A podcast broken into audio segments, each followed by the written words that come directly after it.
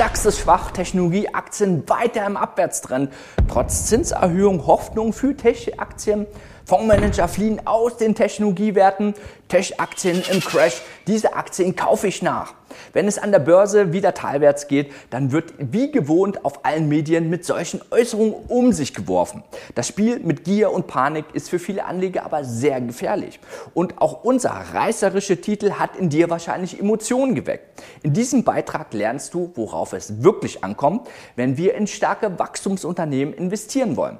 Es geht darum, eigenständig die richtigen Entscheidungen zu treffen, ohne sich auf die Meinung anderer verlassen zu müssen. Verantwortlich für den Crash der Technologieaktien soll die FED sein. Drei Zinserhöhungen wurden in diesem Jahr angekündigt und auch die Anleihenkäufe sollen früher als gedacht zurückgefahren werden. Bis zum Ende dieses Jahres werden Zinsen zwischen 0,75 Prozent und 1 Prozent äh, sowie in den Folgejahren von bis zu 1,75 Prozent erwartet. Wir wissen allerdings nur zu gut, dass sich die Zentralbanken in ihren Prognosen gerne auch mal irren. Anstatt sich darüber den Kopf zu zerbrechen, blicken wir lieber auf die US-Staatsanleihen. Diese werden auch als die risikofreien Zinssätze am Markt bezeichnet. Wenn der risikofreie Zins, also die Rendite der Staatsanleihen, steigen, dann wirken Aktien allgemein weniger attraktiv. Vor allem institutionelle Anleger schichten in solchen Fällen ihr Kapital auf Anleihen um, was enormen Verkaufsdruck auf die Aktien ausübt. Doch ab welchem Niveau wird es kritisch? Dafür müssen wir uns die sogenannte Aktienrisikoprämie ansehen. Diese Kennzahl gibt an, wie hoch die erwartete Rendite eines Aktienportfolios über die Verzinsung der risikolosen Anlagen liegt. Aktien sind dann attraktiv, wenn die Differenz groß ist und das eingegangene Risiko durch erwartbare hohe Renditen vergütet wird. Eine ungefähre Orientierung für mögliche Entwicklungen sehen wir in dieser Grafik. Auf der horizontalen Achse sehen wir Annahmen über die durchschnittliche Gewinnwachstumsrate von US-Aktien. Für dieses Jahr wird ein durchschnittliches Gewinnwachstum von fast 30 Prozent erwartet.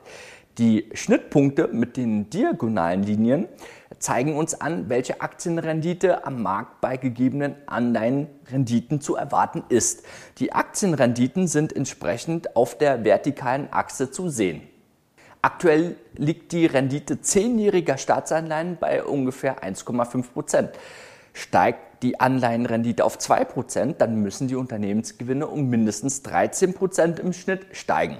Damit das aktuelle Niveau am Aktienmarkt gehalten werden kann, ist es folgendermaßen so gesehen. Laut Prognosen liegen die Unternehmensgewinne aber wie gesagt bei fast 30%, weshalb in diesem Fall steigende Aktienmärkte zu erwarten werden. Steigen die Anleihenrenditen allerdings auf 2,5 Prozent, dann würde die aktuelle Prognose der Unternehmensgewinne eher für einen stagnierenden Aktienmarkt sprechen. Und wenn die Anleihen auf 3 Prozent steigen sollten, dann wäre das sehr bärisch für den Aktienmarkt und es müsste mit weiteren Kursrückgängen gerechnet werden. Wenn wir uns die Entwicklung der Staatsanleihen ansehen, dann erkennen wir, dass der Anstieg seit dem Jahr 2020 von 0,5 auf 1,4 Prozent recht gering ist, verglichen zu dem großen Abwärtstrend, der schon seit 1980 besteht. Aktuell befindet sich das Niveau der Staatsanleihen also noch auf einem wenig besorgniserregenden Niveau. Wenn wir uns den Aktienindex S&P 500 dazu nehmen, dann erkennen wir diese negative Korrelation zwischen Aktien und Anleihenrenditen. Der Aktienindex steigt kontinuierlich, während die Anleihen fielen. So.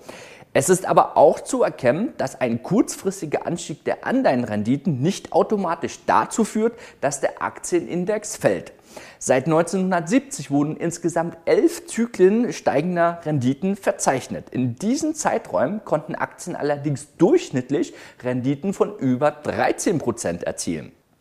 Auf der Makroebene wissen wir also, dass es wichtig ist, die Veränderung der Staatsanleihen Renditen in Korrelation mit den allgemeinen Erwartungen der Aktienrenditen zu setzen. Doch wir wollen wissen, welche Aktien genau wann am attraktivsten sind. Dafür kombinieren wir das Wissen aus der sogenannten Canceling-Methode von William O'Neill mit unserer Strategie zusammen.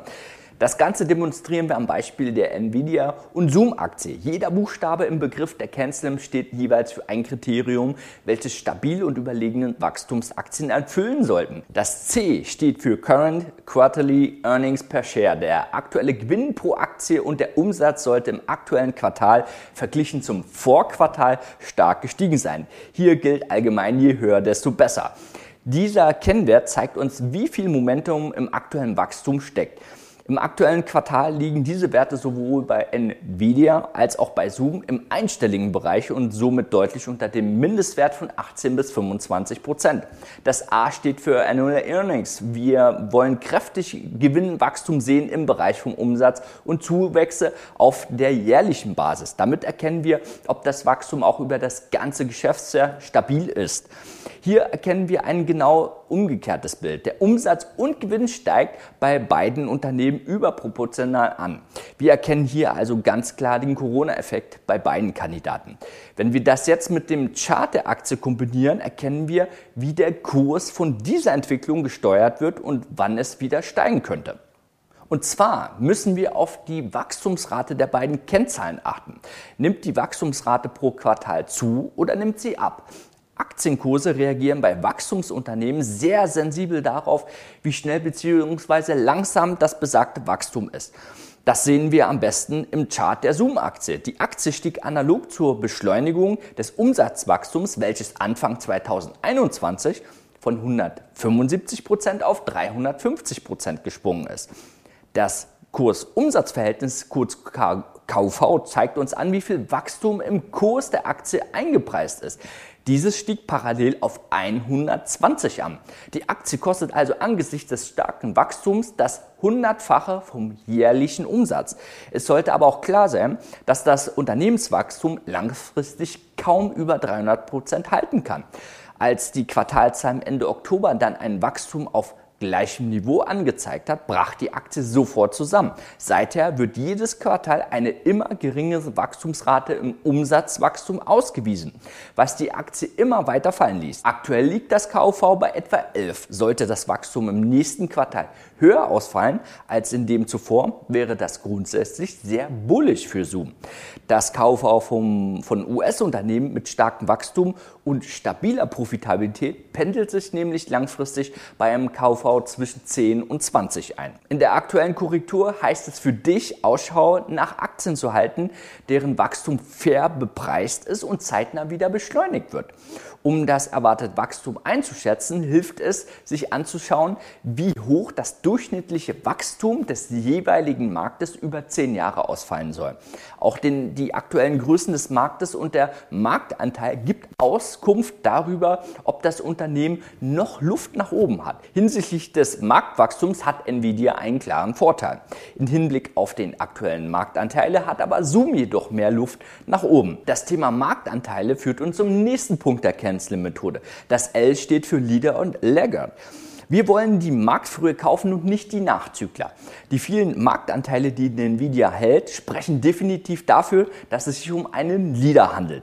Aber auch Zoom ist seiner Konkurrenz weit voraus. Unser nächster Buchstabe ist das N. Es steht für New Products, New Management and New Highs. Es impliziert im Grunde, dass die Innovationskraft des Unternehmens gegeben sein muss neue innovative Produkte bzw. Technologien und ein starkes Management, welches Innovation vorantreibt, bildet hier den Burggraben um das Unternehmen und bringt die Aktie immer wieder auf neue Höchststände.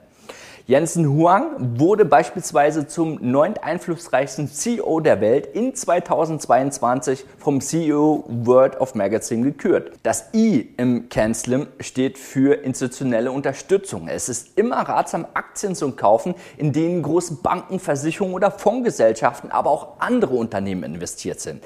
Diese sorgen nämlich dafür, dass große Kaufvolumen und in der Regel langfristig am Ende investiert wird. Gerade Investmentsfonds, die eine gute Performance in der Vergangenheit aufgewiesen haben und Aktien des betreffenden Unternehmens akkumulieren, sind ein sehr guter Hinweis dafür, dass die Aktie kaufenswert ist. Bei Zoom wäre das unter anderem mit über 9% aller Aktien der eigene CEO und mit fast 9% die Investmentgesellschaft T. Rowe Price.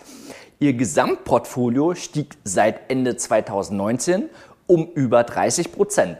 In Nvidia sind mit jeweils über 5% aller Anteile zwei große Investmentgesellschaften investiert. Die Vanguard Group konnte in zwei Jahren ihr Portfolio um über 20% wachsen lassen und Fidelity, die Performance lag im gleichen Zeitraum bei nur 10%. Kommen wir nun zu den technischen Aspekten. Wie finde ich den Boden einer Korrektur im Aktienchart? Hier kommt das S ins Spiel. Es steht für Supply and Demand. Das bezieht sich auf das Handelsvolumen. Was wir sehen wollen, ist ein abnehmendes Volumen, wenn die Aktie fällt und ein steigendes Volumen, wenn die Aktie steigt. Nvidia fiel Ende 2018 um über 60 Prozent. Im Abverkauf stieg erst das Volumen, nachdem es zu dem Rückgang kam und dann nahe der Tiefs zu einem Ausreißer nach oben. Solche Ausreißer mit langen Kerzen deuten auf Kursdruck hin, die die Aktie in diesem Bereich stabilisieren könnte. Natürlich gibt es keinen universellen Indikator, der immer funktioniert.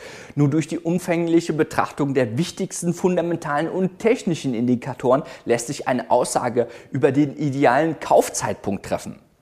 Weitere Informationen, wie du die besten Kaufzeitpunkte findest, erhältst du in unserem kostenlosen Workshop. In unserer Community nutzen wir zusätzlich den Finment Marktalgo, der mithilfe von KI aus über 99 Millionen Datenpunkten jeden Tag die besten 0,1% Werte aus über 15.000 Wertpapieren herausfindet.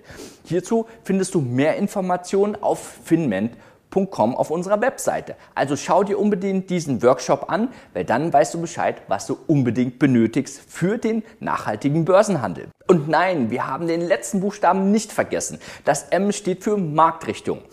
Zu Beginn des Videos haben wir dazu schon einen wichtigen Aspekt behandelt. Wichtig ist es zu analysieren, in welche Richtung Aktienmärkte tendieren. Eher bullisch oder bärisch. Hinzu kannst du dir beispielsweise den S&P 500 und den Russell 2000 nehmen. Der eine Index stellt die 500 teuersten Big Caps in den USA dar, der andere die 2000 teuersten Small Caps. Wenn beide Indizes parallel laufen, ist das ein gutes Zeichen. Divergieren sie, allerdings spricht das für eine kommende Korrektur bei den großen Unternehmen, worunter auch viele Big Techs wie Amazon und Google sind. Spätestens seit Dezember 2021 signalisiert der Russell 2000 eine bevorstehende Korrektur am Aktienmarkt. Die Probleme der Kleinen werden nämlich wie so oft langfristig auch die Probleme der Großen. Das wurde uns auch dieses Mal wieder bewiesen. Ich hoffe, dass dieser Beitrag dir gefallen hat und du viele neue Sachen lernen konntest. Und ansonsten wünsche ich dir sehr hohe Renditen und viel Spaß an der Börse. Bis bald. Ciao, Adrian von Finment.